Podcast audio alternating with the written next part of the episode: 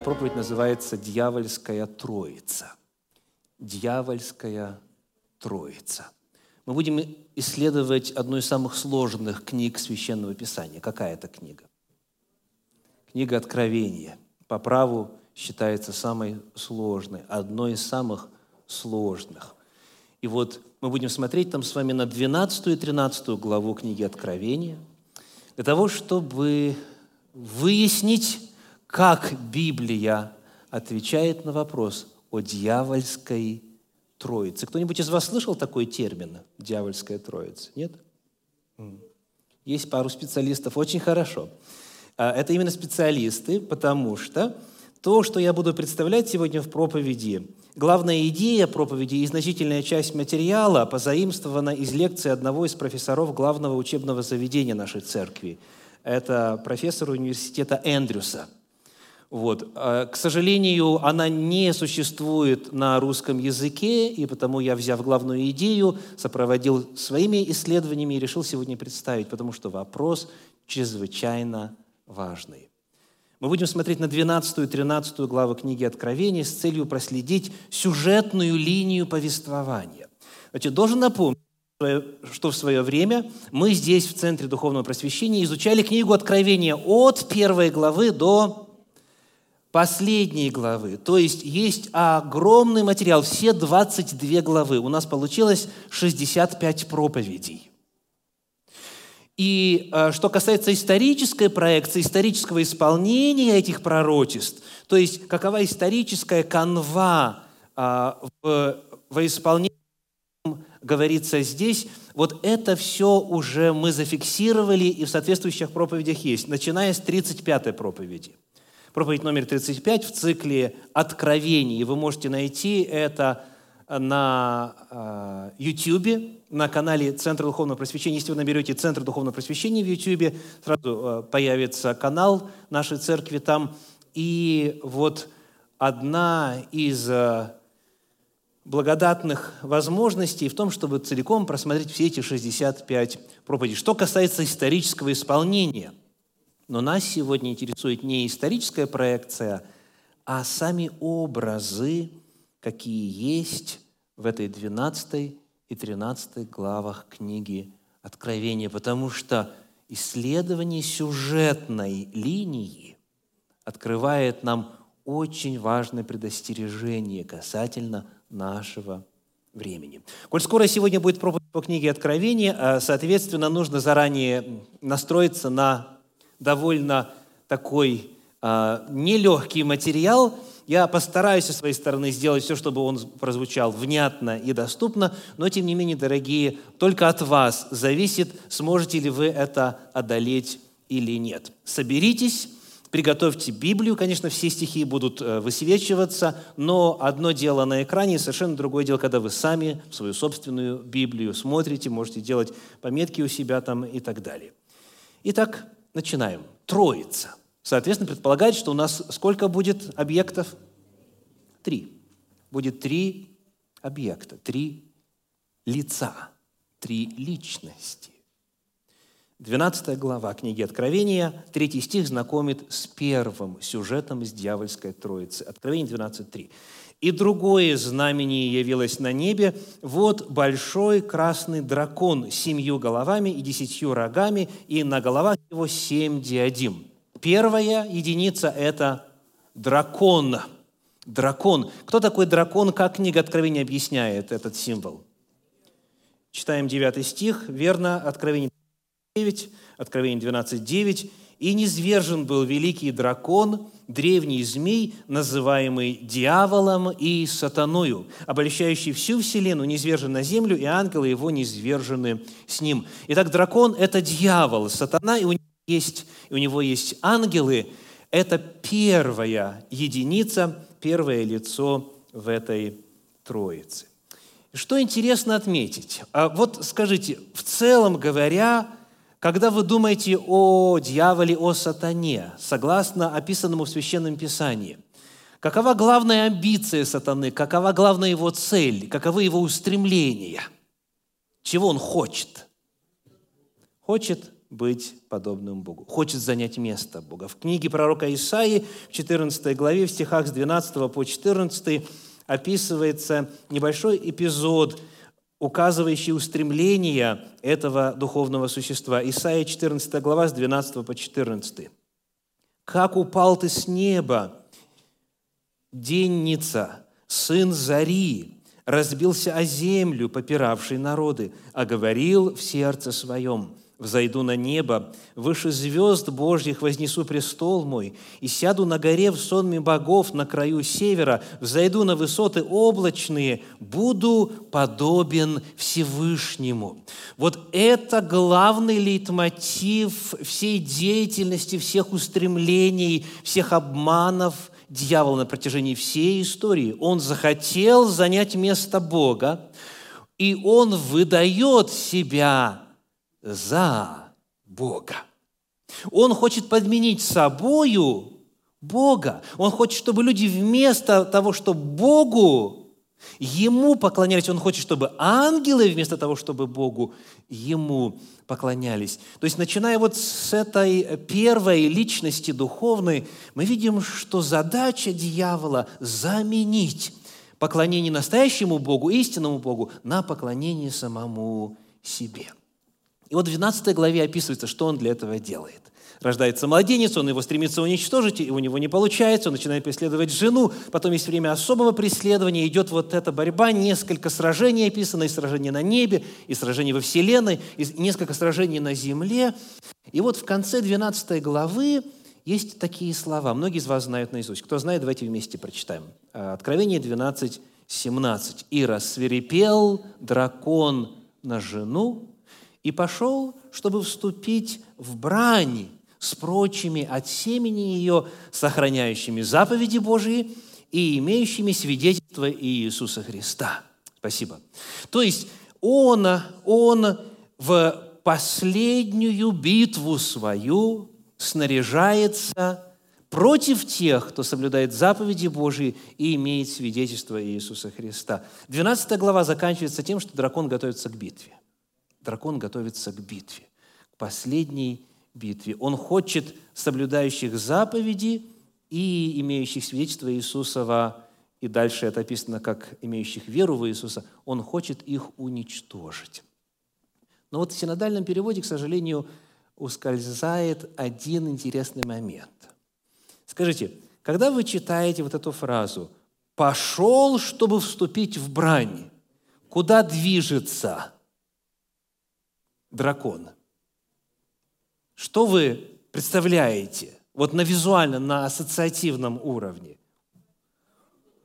Он идет к сражению или от сражения? Угу. Вот если вы глянете на англоязычный перевод внизу, сказано «he went off». Что значит «went off»? Вот как один из современных переводов предлагает перевод «живой поток». Сказано «и ушел, чтобы вести войну». Странно? Ушел. Он многое пробовал. В 12 главе книги Откровения семь сражений описано. И вот последняя битва, последняя битва на а, земле – она требует особой подготовки. Он уходит с поля сражения. Я сейчас не говорю об исторической проекции. Я говорю о том, как канва повествования идет с точки зрения развития сюжета книги Откровения. Он знает, что для того, чтобы одолеть, ему необходимо перегруппироваться, ему необходимо продумать тактику, стратегию, и ему, конечно же, нужны помощники. Потому задается вопрос, куда он ушел? Он именно ушел, и это в оригинале именно так. Он не пришел, не пошел, а ушел. Куда он ушел? Читаем следующий стих. Какой следующий стих в книге Откровения после Откровения 12.7? Откровение 13.1. Давайте читать. Откровение 13.1. «И стал я на песке морском, и увидел выходящего из моря зверя с семью головами и десятью рогами, На рогах его было десять диадим, а на головах его имена богохульные. Зверь, которого я видел, был подобен барсу, второй стих, ноги у него, как у медведя, пасть у него, как пасть у льва, и дал ему дракон силу свою, и престол свой, и великую власть. Итак, куда пошел дракон? На пляж пошел. То есть песок морской и вода, из которой выходит зверь, это что? Это пляж. Это пляж. Он ушел, чтобы воевать.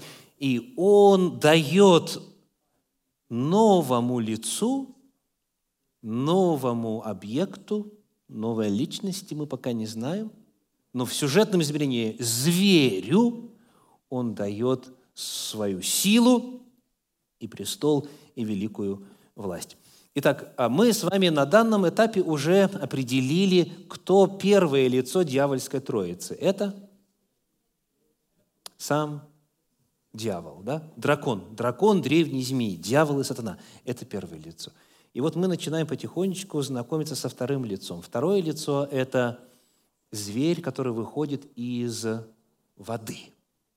Зверь, выходящий из воды. Скажите, как выглядит этот зверь по первому стиху? Давайте снова вернем первый стих на слайд. Первый стих 13 главы. Сказано, он с семью головами и десятью рогами. Кого-то напоминает? В книге Откровения вам кого-то это напоминает? Дракона, конечно же. В 12 главе мы только что читали с вами, 12 глава, 3 стих говорит, вот большой красный дракон с семью головами и десятью рогами. То есть что мы видим? Что зверь из воды, он э, похож на дракона, на змея древнего. Он выглядит так же, как дракон. Это первая его характеристика. Чем мы узнаем, из каких составных частей тела его сделано, тут и барс, пожалуйста, и медведь, и лев, и зверь страшный и ужасный. Все это из седьмой главы книги Даниила образы взяты, так, элемент этого зверя, в том числе и 10 рогов, и 7 голов. Но вот первая картина, которая у нас в первом стихе есть, что у него тоже число голов и тоже число рогов, как и у самого дьявола. Они к одному роду принадлежат они выглядят одинаково, они выглядят похоже. Что-нибудь вам напоминает это, когда мы смотрим на взаимоотношения Божьей Троицы? Что-то есть похожее? Вот давайте посмотрим с вами на Евангелие от Иоанна, 14 главу, 9 стих. Евангелие от Иоанна, 14, 9. 14, 9. Написано – Иисус сказал ему, «Столько времени я с вами, и ты не знаешь меня, Филипп, видевший меня, видел Отца. Как же ты говоришь, покажи нам Отца?» То есть Иисус Христос заявляет о том, что Он таков же, как и Его Отец. Смотришь на Сына, видишь Отца. То же самое рисует нам Иоанн. Он пытается показать, что вот это, это второе лицо, которое выходит в образе зверя из воды, оно выглядит точно так же, как первое. Несет в себе его образ и на него похоже. Это первое, что в описании вот этого зверя из воды показывает параллель между взаимоотношениями отца и сына в Божьей, истинной, библейской Троице. Второй стих читаем, 13 глава Откровения, второй стих. «Зверь, которого я видел, был подобен барсу» и так далее. «И дал ему дракон силу свою, и престол свой, и великую власть». Есть ли здесь параллель между истинной Троицей? Да, конечно же, Отец дает власть и престол. Сказано, я сел на престоле его, говорит Иисус. Ну, несколько отрывочков, если вы конспектируете Евангелие от Матфея, 28 глава, 18 стих, Матфея 28, 18, сказано, «И приблизившись, Иисус сказал им, дана мне всякая власть на небе и на земле». Дана. Кем дана? Отцом дана. Написано в Евангелии Иоанна, тот же автор, что в книге Откровения, Евангелие Иоанна, 17 глава, 1 и 2 стих. «После сих слов Иисус возвел очи свои на небо и сказал, «Отче, пришел час, прославь Сына Твоего, да и Сын Твой прославит Тебя, так как Ты дал Ему власть над всякою плотью, да всему, что Ты дал Ему, даст Он жизнь вечную». Отец дает власть Сыну, дракон дает власть зверю. Идем дальше. 13 глава книги Откровения, стих 3. «И видел я, что одна из голов его как бы смертельно была ранена, но эта смертельная рана исцелела. И дивилась вся земля, следя за зверем, и поклонились дракону, который дал власть зверю». Появляется смертельная рана. К сожалению, синодальный перевод не до конца раскрывает природу этой раны – Дело в том, что здесь в подлиннике в греческом языке используется слово «эсфагменен» от глагола «сфаго» – «заколоть». «Заколоть». От глагола «сфаго» в форме «эсфагменен». И самое удивительное, что буквально несколько стихов позже, в восьмом стихе 13 главы, этот глагол снова используется в той же самой форме. Итак, что в восьмом стихе сказано? И поклонятся ему все живущие на земле, которых имена не написаны в книге жизни у Агнца закланного от создания мира. То же самое слово «эсфагмену». Разница только в том, что там а, средний род, здесь а, мужской род. Один и тот же глагол, одна и та же самая форма глагола. Агнец был заклан, и точно так же позиционирует себя зверь из моря. Он тоже заклан. Но на этом параллели не заканчиваются. Э, гляньте вместе со мной на 14 стих. Откровение 13, 14 написано, «И чудесами, которые дано было ему творить пред зверем, он обольщает живущих на земле, говоря живущим на земле, чтобы они сделали образ зверя, который имеет рану от меча и жив». Имеет рану и жив – Снова очень важное уточнение. Что он жив – это верно, но форма глагола чуть отличается. В оригинале, в греческом языке у нас слово а, «зоо» – «жить», но форма, которая используется здесь, это «эсозен», «аорист» для тех, кто изучал. Аорист означает действия, совершенные в прошлом, а результаты присутствуют в настоящем. То есть он не просто жив, он, кто подскажет? Ожил.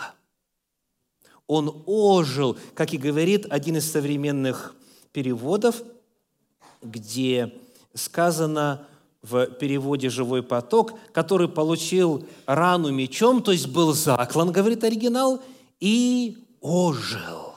То есть что происходит, что он имитирует? Смерть и воскресение Иисуса Христа. В рамках одного и того же повествования Иоанн в этой сюжетной линии хочет нам показать, что этот зверь из воды что пытается делать? Какова его задача? Он копирует, он имитирует, он выдает себя за Сына Божия, за Иисуса Христа, за Агнца Божия. Он утверждает, что Он умер и воскрес. Он забирает себе то, что принадлежит Иисусу Христу. И здесь мы должны с вами вспомнить из второй главы книги Откровения, 8 стиха, следующее очень важное заявление. Откровение 2, 8.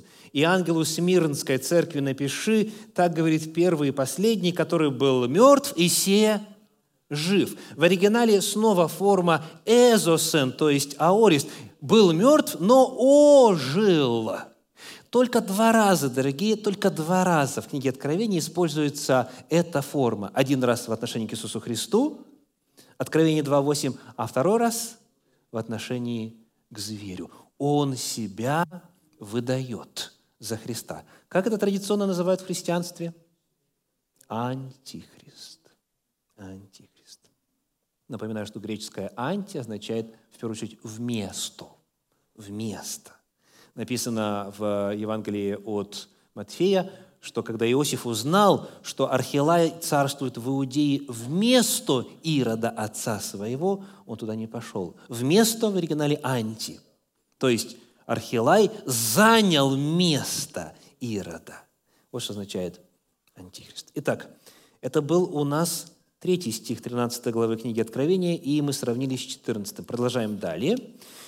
В 13 главе книги Откровения читаем стих 4, Откровение 13.4. «И поклонились зверю, говоря, кто подобен зверю сему, и кто может сразиться с ним». Ну, кто разгадает вот из вас, а, искушенных в богословии, специалистов, кто разгадает, что здесь является проекцией на попытку имитировать и выдавать себя. Какая фраза? Посмотрите. Кто подобен? Как это звучит в еврейских священных писаниях? Ми, ка, эль. Кто как Бог? Сегодня во время словословия мы читали «Кто как Бог?» И вот эта фраза «Ми-ка-эль» – это, соответственно, имя. Михаил, да, по-русски так у нас переведено. Михаил, кто как Бог? Кто подобен Богу? Ответ – Сын Божий. Микаэль. Так вот, в отношении этого зверя произносятся те же самые слова. Кто подобен зверю сему? Это антимихаил он позиционирует себя как Бога подобный. Следующий стих, 5, 13 глава книги Откровения, 5 стих говорит, «И даны были ему уста, говорящие гордые и богохульные, дана ему власть действовать 42 месяца». Какая здесь связь между этим зверем из воды и Иисусом Христом? 42 месяца. Это сколько? Это три с половиной года. Да? То есть в году у нас 12 месяцев, умножаем на 3, это 36, и плюс 6 – 42. То есть три с половиной года. Я сейчас говорю на уровне текста. Мы сейчас пока не говорим о пророческом исполнении, о принципе день за год. Я говорю о том, как это описано. Это описано как служение Иисуса Христа. Если вы посмотрите внимательно на хронологию а, Евангелия от Иоанна – там описывается три Пасхи. Три Пасхи. Три с половиной года совершал Иисус Христос свое служение. От начала до распятия. То есть и продолжительность времени действия этого зверя, она полностью, с точки зрения а, языка, терминологии, повторяет то, что описано в отношении Иисуса Христа. Итак, вывод. Второе лицо в этой дьявольской троице это зверь из воды, и он имитирует кого? Иисуса Христа. Второе лицо Божества. Он имитирует Сына Божия, Иисуса Христа. Что у нас идет дальше в 13 главе книги Откровения? После этого первого зверя, которого убивают, да, потому что эта рана именно смертельная, так, его именно заколают – выходит другой зверь на сцену. Давайте читать в 13 главе стих 11. Стих 11. Откровение 13, 11. Написано, «И увидел я другого зверя, выходящего из земли. Он имел два рога, подобные агнчьим, и говорил, как дракон». Снова, вот мы э, бросаем на него первый взгляд, пытаясь увидеть то, что увидел Иоанн, и первое, что бросается в глаза, потом тому, как в отношении зверя из воды было очевидно, что он похож на дьявола, да? Семь голов и десять рогов. Здесь прямым текстом указано, он говорит как дракон, то есть как дьявол. Он тоже напрямую связан с дьяволом, как и второй – зверь. Но в этом 11 стихе есть еще одна маленькая деталь, которую э, можно с легкостью пропустить. А именно, что этот зверь не назван вторым, он назван как другим. А в чем разница? Второй или другой? В подлиннике используется греческое слово «аллос», который также фигурирует в описании взаимоотношений внутри истинной Божьей Троицы. Давайте вспомним один отрывочек из Евангелия от Иоанна, главы 14, стих 16. Откровение 14, 16. Вот что говорит Иисус Христос, находясь в верхней горнице с учениками. Написано, «И я умолю Отца, и даст вам другого утешителя, да пребудет с вами вовек». Даст другого, то же самое слово. Что предполагает слово «другой» или фраза «другой утешитель»? Значит, первый уже есть. Один утешитель уже есть. А Господь говорит, Иисус, несмотря на то, что я ухожу, и вы меня больше не увидите, я пошлю вам другого утешителя. А, слово «утешитель», как оно в оригинале? Как в оригинале звучит? Параклетос, конечно, да?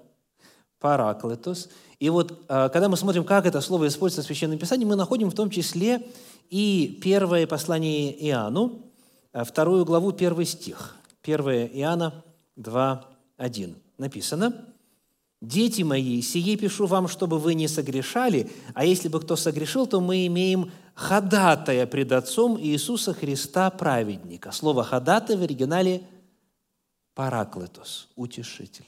То же самое слово – Параклетос. То есть первый утешитель – это кто у нас? Иисус Христос. А Он говорит, я, несмотря на то, что ухожу, и вы меня не увидите до определенного момента, я пошлю вам другого утешителя. Вместо себя Он на землю посылает Духа Божия, Духа Святого. Так вот, то же самое слово описывает взаимоотношения зверя из воды и зверя из земли. Он другой. Он связан с первым, и он связан с драконом, потому что говорит, как дракон. Это общего такого плана намек. Давайте теперь посмотрим чуть-чуть основательнее. Чуть-чуть основательнее. Мы прочитали 11 стих 13 главы книги Откровения, теперь прочитаем 12 написано, «Он действует пред ним со всею властью первого зверя и заставляет всю землю живущих на ней поклоняться первому зверю, у которого смертельная рана исцелела». То есть этот э, зверь из земли, он не самого себя прославляет, не ради самого себя и своего престижа работает. Его задача направлена на что? На то, чтобы всю землю привести к поклонению зверю из воды, который есть, в свою очередь, носитель дьявола самого, представитель дьявола. Что-нибудь есть похожее во взаимоотношениях истинной Троицы, во взаимоотношениях Сына Божьего и Духа Святого? Давайте прочитаем из книги Иоанна. Я главным образом, как вы видите, пользуюсь Писаниями Иоанна, потому что это те же самые книги, та же самая терминология. Евангелие от Иоанна, глава 15, стих 26, 15-26. «Когда же придет Утешитель, которого я пошлю вам от Отца, Дух истины, который от Отца исходит, Он будет свидетельствовать о мне». Он будет свидетельствовать о мне. Он не самого себя демонстрирует и не о самом себе свидетельствует. Его цель, цель служения Духа Святого на земле – это говорить об Иисусе о том, кого имитирует зверь из воды.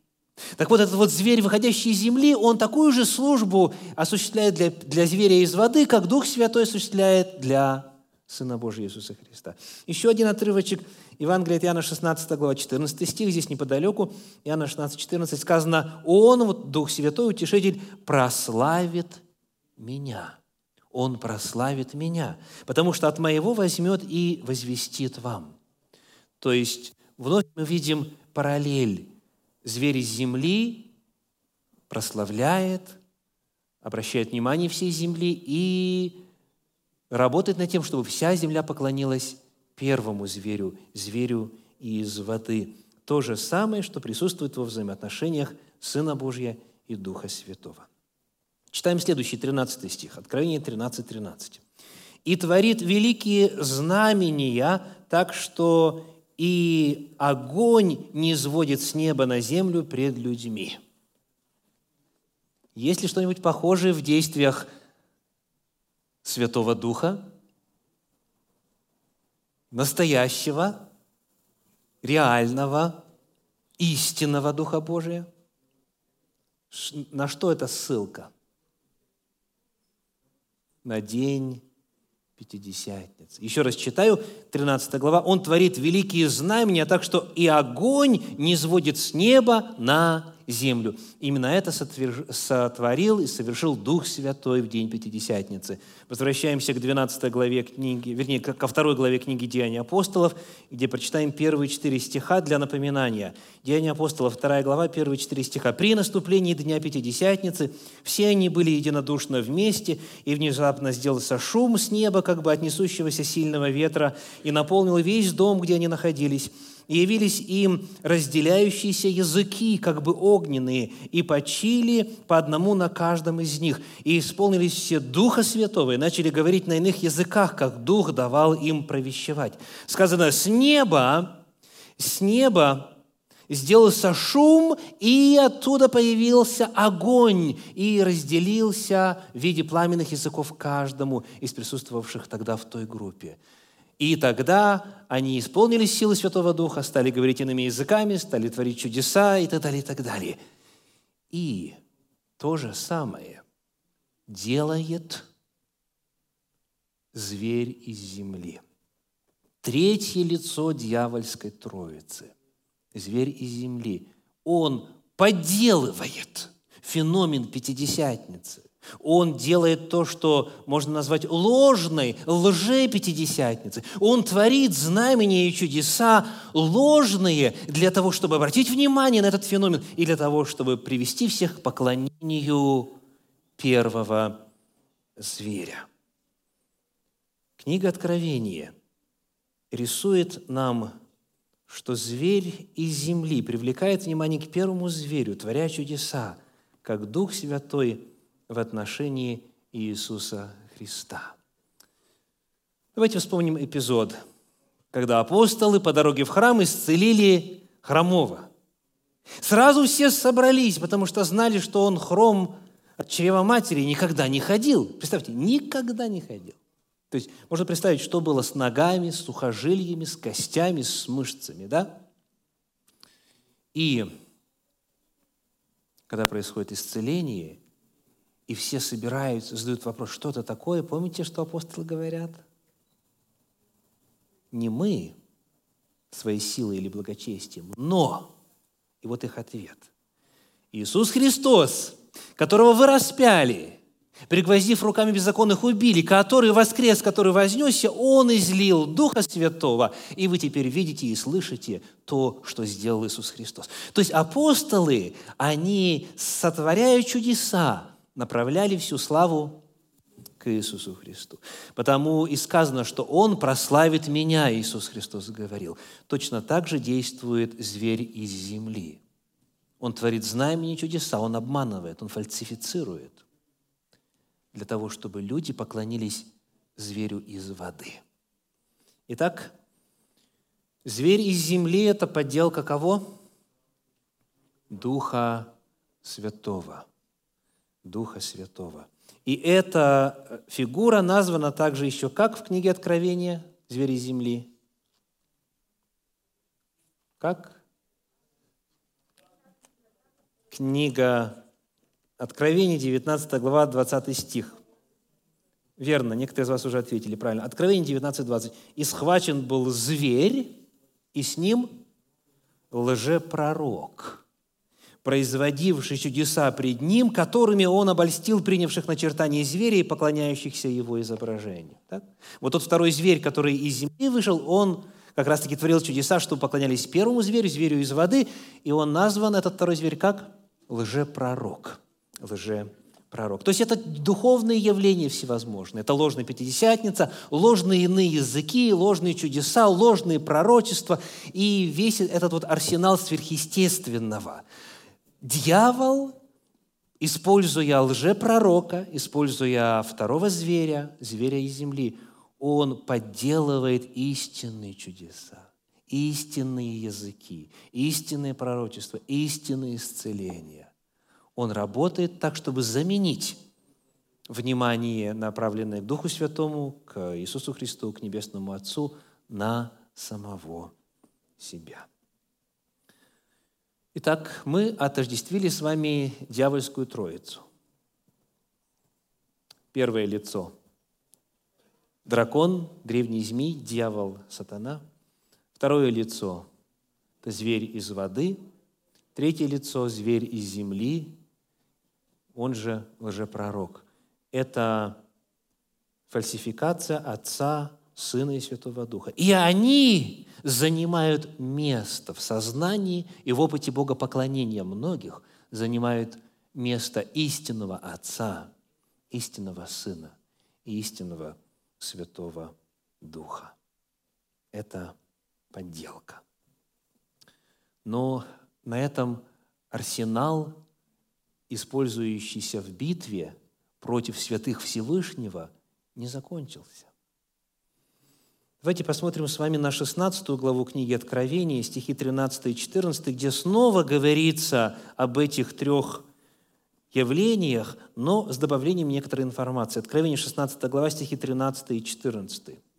«И видел я выходящих из уст дракона, и из уст зверя, и из уст лжепророка».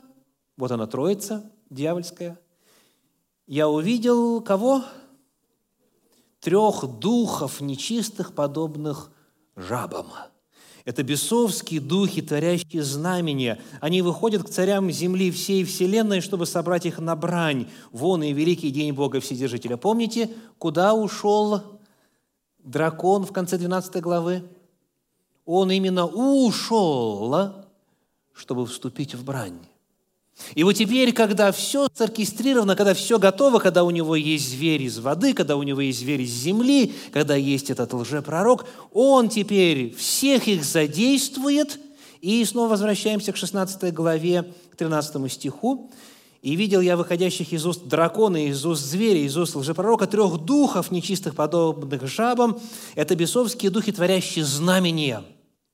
Они выходят царям земли всей вселенной, чтобы собрать их на брань на брань. Вот ту самую, которая уже упоминается в 17 стихе 12 главы, но которую одолеть дракон сам был не в силах. Что это за жабы? Почему жабы? Не лягушечки, а жабы. Инстинктивно вот большинство людей к жабам испытывает какое-то такое отвращение. Есть те, кто целует, да? В литературе засвидетельствованы такие образцы. Но, как правило, отвращение, да? Но, естественно, Иоанн не использует категории русских народных сказок. Почему жабы? Откуда жабы? Из книги Исхода. Потому что контекст э, стихов, которые мы прочитали, 13-14 стиха 16 главы книги Откровения, это контекст излития язв, семь последних язв. И эти семь язв из книги Откровения, они являются очень прямым заимствованием, что касается образов и языка, из десяти египетских язв. И вот здесь очень важно отметить следующее – Книга Исход, 8 глава, стихи 6 и 7. Книга Исход, 8 глава, стихи 6 и 7. «Аарон простер руку свою на воды египетские, и вышли жабы, и покрыли землю египетскую. Тоже сделали и волхвы чарами своими, и вывели жаб на землю египетскую». То есть первые три э, чуда, первые три казни, первые три язвы египетские жрецы смогли повторить сфальсифицировать. А вот когда описывается следующая казнь, 8 глава книги Исход, стихи 18-19, сказано так. «Старались также и волхвы чарами своими произвести мошек, но не смогли». Начиная с четвертой, они не смогли, то есть всего числом семь. Семь язв они не смогли повторить, не смогли сфальсифицировать. «И сказали волхвы фараону, 19 стих, это перст Божий. Но сердце фараонова ожесточилось, и он не послушал их, как и говорил Господь. То есть жабы – это последнее обольщение дьявола, последнее успешное обольщение дьявола, говоря языком казней. А по сути своей, то есть образ мы разобрали, эти жабы – это есть кто? Бесы. Так сказано, это бесовские духи, это нечистые духи. Кто такие бесы? Кто такие нечистые духи? Это падшие ангелы. Вот это те, кто упоминается в 12 главе книги Откровения, мы читали в 9 стихе, что дракон, древний змей и ангелы его. Это та одна треть ангелов Божьих, которые присоединились в своем восстании против Бога к дьяволу. Вот теперь из числа их дьявол выбирает сколько? Троих.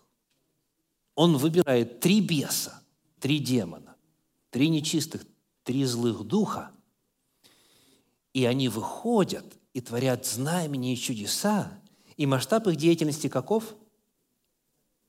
По всей земле. Всех царей собирают на битву. Это вам что-нибудь напоминает? В том, как действует Господь и в том, что делает Господь. Адвентисты седьмого дня знают этот термин наизусть. Спасибо. Трехангельская весть. В 14 главе книги Откровения говорится о трех ангелах, которые несут последнюю весть предостережения. Это стихи, начиная с 6 и заканчивая 12. А, то есть один ангел несет и имеет в руке что? Кто помнит? Вечное Евангелие, чтобы благовествовать всем живущим на земле, всякому народу, племени, колену, языку. То есть масштаб действия и вести этих трех ангелов вселенский, всемирный, все должны услышать. И потом за ним следует второй ангел, за ним следует третий ангел. И когда Господь это делает, дьявол своих ангелов выпускает – и задача у них точно такая – по всей земле консолидировать силы, только теперь вокруг дьявола. Есть весь трех ангелов и есть действие трех бесов. Еще одна фальсификация, еще одна подделка. Подделки, подделка вести трех ангелов, подделка Евангелия, дорогие. Что Евангелие вечное, а подделанное Евангелие временное, ему около двух тысяч лет всего. Агнец библейский был заклан когда? От создания мира. Предназначен был прежде создания мира, потому Евангелие вечное, Божье Евангелие. А подделка Евангелия совершенно иная.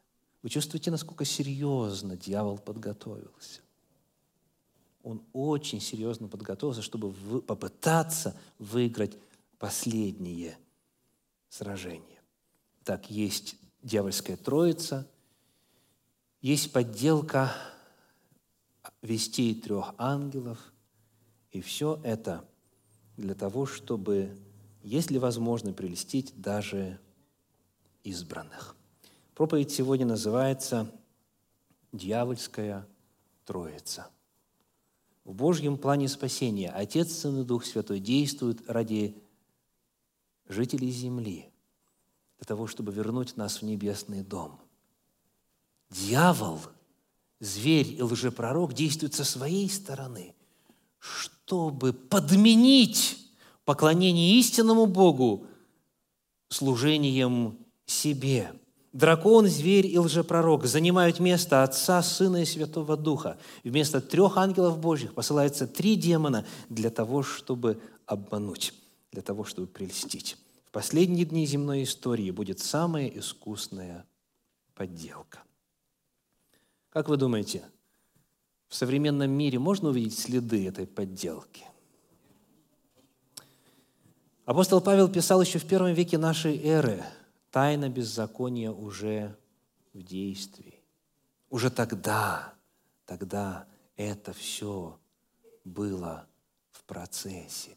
И в век Христовой Церкви, в век христианства, в христианскую эпоху, к сожалению, все это набирало силы.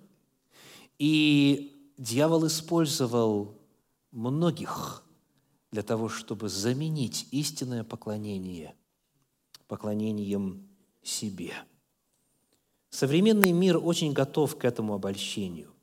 Современный мир, по большому счету говоря, верит лишь тому, что видит, слышит и ощущает. Видел, слышал, ощутил, значит, это реально. Только то реально провозглашает современный научный мир, что подлежит опыту. Видел, слышал, ощутил, испытал. Знаете ли вы, дорогие, что подавляющее число христиан сегодня – на земном шаре не верит в буквальность истории шестидневного творения, истории потопа, чудес библейских. Нет. Взята только нравственная, моральная часть. И все. Повторяю, в процентном соотношении, если посмотреть на церкви, которые признают так называемую теистическую эволюцию, католическая церковь, например – а, это уже больше миллиарда христиан. А, и так далее. И в протестантских кругах, и вот у протестантов первой волны, 16-17 век, и у протестантов более поздних, все меньше и меньше веры остается Слово Божье, потому что э, верю тому, что вижу, слышу и чувствую.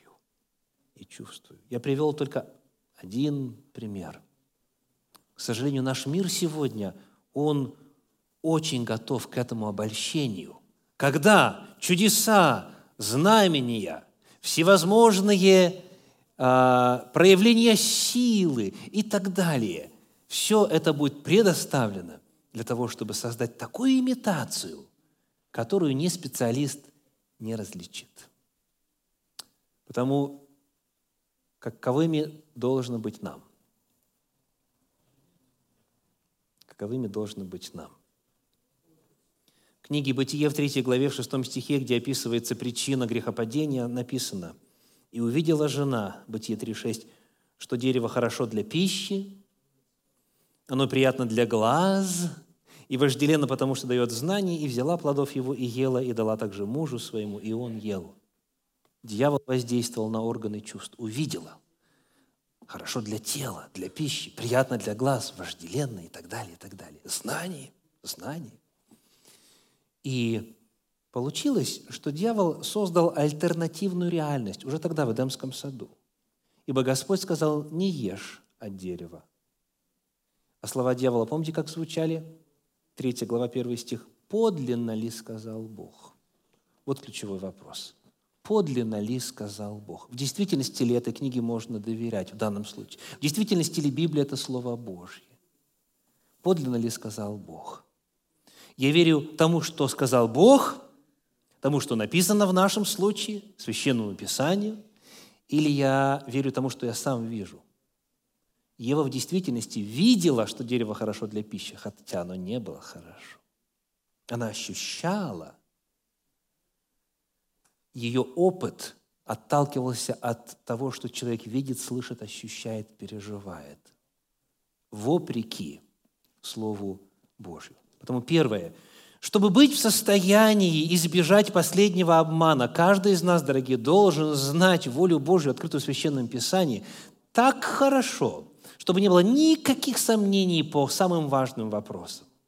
Естественно, мы всегда продолжаем расти в своем познании и прочее, прочее. Но есть базовые вопросы, на которые даны очень ясные, четкие ответы. И по этим базовым вопросам в современном христианском мире, к сожалению, такая каша, такая путаница, такие небылицы рассказываются. То есть, первое, элементарное незнание Священного Писания. Элементарное незнание. Но этого знания, конечно же, недостаточно.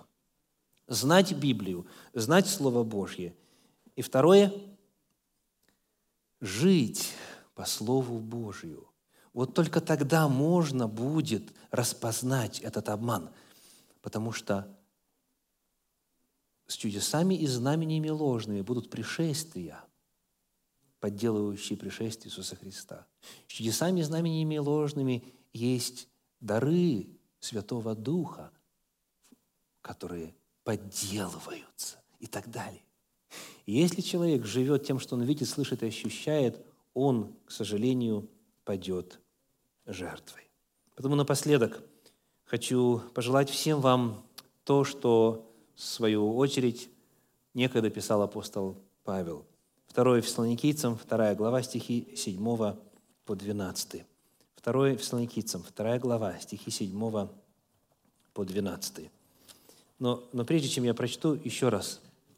Нас ожидает фальсификация, нас ожидает подделка, которой дьявол готовился всю историю греха на земле. Отца подделывают, Сына подделывают и Духа Святого, и ангелов подделывают. Нас ожидает фальсификация, которой еще раньше никогда не было. На вид кажется одно, а по сути совершенно другое. И потому единственное спасение, единственное спасение – знать и жить по воле Божьей. 2 Фессалоникийцам, 2 глава, стихи 7 по 12.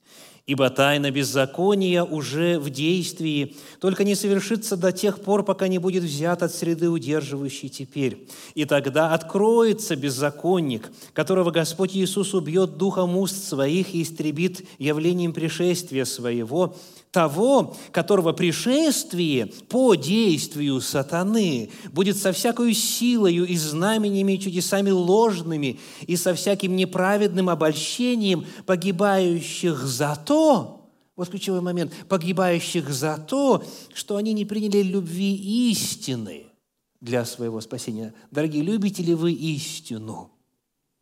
Дороже ли для вас истина, чем все другое – чуть более высокая зарплата, престиж, авторитет, друзья, знакомые, близкие, синагога, в которой вы поклоняетесь и к которой привыкли, или церковь, или любое другое место.